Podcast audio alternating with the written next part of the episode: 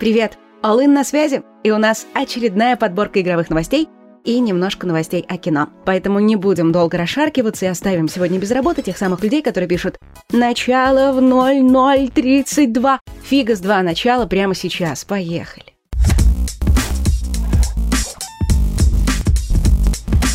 Сегодня у меня нет для тебя крутого проекта. Но есть нечто гораздо лучше. Слухи о крутом проекте. Причем от известного источника, журналиста Джеффа Граба. Он подтвердил сведения о том, что готовящийся блокбастер Bethesda, ролевая игра Starfield, по сути уже готова. Ее демонстрация почти наверняка состоится уже этим летом, а релиз ожидается в конце года. Ну, в крайнем случае, в начале следующего. Или чуть позже. Но это только если дела с пандемией пойдут совсем плохо. Граб напомнил, что точно так же выпустили Fallout 4. Похоже, издателю это очень понравилось, так что решили повторить. Что нужно сделать во время анонса игры? Ну, хотя бы сказать, какого она жанра. А то получится как с Crimson Desert, новым проектом от создателей известной ММО Black Desert. Его представили уже давно, однако многие прошли мимо, мол, онлайн нам не интересен. И вот сюрприз. За несколько месяцев до релиза разработчики признались, что Crimson Desert — это не ММО, ни разу не походят на Black Desert и вообще над проектами работают разные команды. Хотя онлайн там все-таки будет. Похоже, нас ждет игра-сервис типа Destiny, только с мечами и драконами. У Activision Blizzard рекордные доходы, однако там продолжают увольнять сотрудников. Маркетинг, поддержка, локализация – все это передается сторонним компаниям, потому что так дешевле. А денег у издательства мало. Еле-еле наскребли на очередной многомиллионный бонус Бобби Котику – Очередной жертвой реформ стал отдел по организации живых мероприятий типа киберспортивных турниров. Мол, коронавирус, все проходит в онлайне, поэтому они нам больше особо и не нужны. И хотя, казалось бы, пандемия должна скоро закончиться, работать как раньше Blizzard уже точно не собирается. Впрочем, конечно, совсем отказываться от живых мероприятий никто не собирается. А теперь новости кино. Создатели сериала «Ведьмак» вновь продемонстрировали свой оригинальный взгляд на вселенную.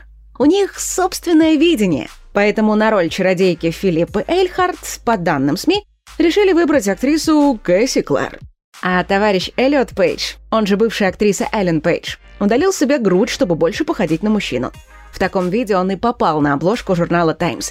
И, кстати, это первый за всю историю «Таймс» с трансгендером на обложке. Впрочем, у нас в России тоже есть чем похвастать. Роскомнадзор открыто намекает, что Твиттер могут заблокировать через месяц. Официально причина такого действия все та же, что и раньше, когда государство замедлило работу соцсети. Твиттер не удаляет некую запрещенную информацию. Хорошо, что у многих из нас есть VPN, потому что добрую половину всех игровых новостей мы берем именно из Твиттера. Пожалуй, имя Джейд Реймонд знакомо каждому игроку. Казалось бы, совсем недавно она давала интервью игромании о первой Assassin's Creed.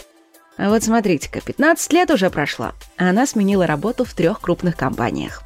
Похоже, ей там не понравилось, потому что она основала собственную студию Haven и уже заручилась поддержкой Sony. Делает для нее свою новую игру. По ее словам, одной из причин быть независимой стала возможность творить без барьеров и препятствий. Понять ее несложно. Какие-то игры ей удалось сделать только в Ubisoft. Electronic Arts закрыла ее проект после шести лет разработки, а Google в феврале вообще позакрывала свои игровые студии. Тут бы любой психанул. А теперь о новых технологиях. Последние лет 10 развитие жестких дисков топчется на месте. Но компания Seagate считает, что эти времена позади, и в ближайшие десятилетия развитие винчестеров снова рванет вперед. Обещают, что через два года у нас будут диски на 30 терабайт, через 4 на 40, а лет через 10 на все 100. А все благодаря новым методам записи с помощью подогрева пластин. Новость хорошая, но есть нюанс. Игрокам хватило бы и нынешних винчестеров на 10-20 терабайт, только стоят они как крыло самолета. И не факт, что новые технологии смогут решить эту проблему. И еще немного новостей о всяком разном. Google вслед за Apple с июля снизит долю, которую забирает у разработчиков Google Play. На первый миллион долларов за год комиссия составит не 30, а 15%. Благодарить за это нужно прежде всего Epic Games, хотя сами эпики сейчас вновь недовольны. Мол, это жалкая подачка, которая призвана ослабить борьбу против злых корпораций.